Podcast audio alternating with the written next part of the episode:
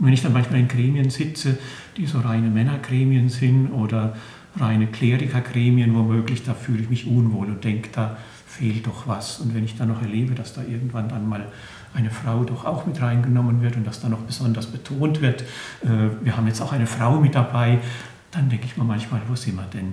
Frauen gehören für Domkapitular Helmut Gabel fest zur katholischen Kirche. Seiner Meinung nach muss das auch nicht extra betont werden. Doch sie sollten mehr Rechte bekommen. Ich finde es ein Unding, wenn zum Beispiel eine Pastoralreferentin oder eine Gemeindereferentin die ganze Kommunionvorbereitung verantwortet und dann am äh, Weißen Sonntag hat sie nur eine Nebenrolle, da vielleicht am Anfang oder am Schluss ein paar Sätze sagen oder die Lesung vorlesen oder die Fürbitten vorlesen. Das passt irgendwie einfach nicht. In Eucharistiefeiern, also Gottesdiensten, in denen die Wandlung vollzogen wird, ist das für Laien verboten. Dazu zählen alle Menschen, die kein Priester oder Diakon sind. Und das können in der katholischen Kirche nun mal nur Männer werden. Frauen sind somit automatisch ausgeschlossen, auch wenn sie als Pastoralreferentin oder Gemeindereferentin eine Ausbildung dazu haben. Das gilt übrigens auch für die Männer in diesen Berufen. Früher war das in Deutschland dank einer Ausnahmegenehmigung möglich, doch diese wurde aus Rom widerrufen. Domkapitular Helmut Gabel hat viele Pastoralreferentinnen und Gemeindereferentinnen beim Predigen ausgebildet. Er hat einen Wunsch. Ich habe ja in meinem Beitrag erzählt von der Zeit, wo es erlaubt war, dass Laien in der Eucharistiefeier predigen durften und damit auch Frauen in der Eucharistiefeier predigen durften. Ich fände es schon mal was ganz Wichtiges, wenn das wieder möglich wäre. Doch Frauen sollten nicht nur predigen dürfen, auch einige Ämter sollten ihnen offen stehen. Also ich meine, dass Diakonat für die Frau selbstverständlich sein sollte. Es geht beim Diakon um den Dienst am Menschen, es geht um Menschen in Not und ich erlebe bei Frauen oft eine ganz große Sensibilität für Menschen in Not und ich halte es nicht für angemessen, gerade hier Frauen auszuschließen und nicht zuzulassen.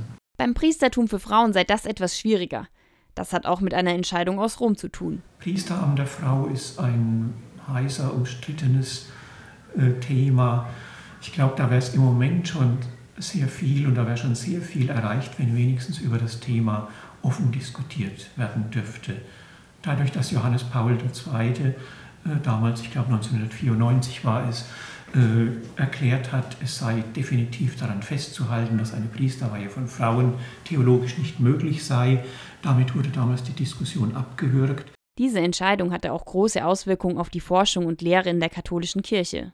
Jeder, der noch irgendetwas für das Priesteramt der Frau gesagt hat, musste damit rechnen, dass er, wenn er Professor war, ein Lehrverfahren angehängt gekriegt hat.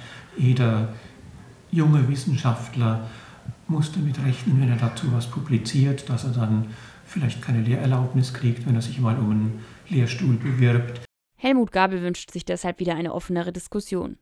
Er hat eine Meinung zum Priesteramt für Frauen. Also ich halte diese Argumente, die immer wieder gebracht werden, dass Jesus in seinen Zwölferkreis ja nur Männer berufen hat, äh, oder das Argument, dass der Priester in der Eucharistie Christus repräsentiert und Christus war ein Mann, deswegen kann auch nur von einem Mann äh, repräsentiert werden. Ich halte diese Argumente alle nicht für stichhaltig. Ich kann mir gut vorstellen, dass das Priesteramt offen sein könnte, auch für Frauen. Das Priesteramt, das Diakonat für Frauen und eine generelle Predigterlaubnis. Das muss laut Helmut Gabel der Papst in Rom entscheiden. Aber auch das Bistum Würzburg könnte einige Dinge selbst in die Hand nehmen.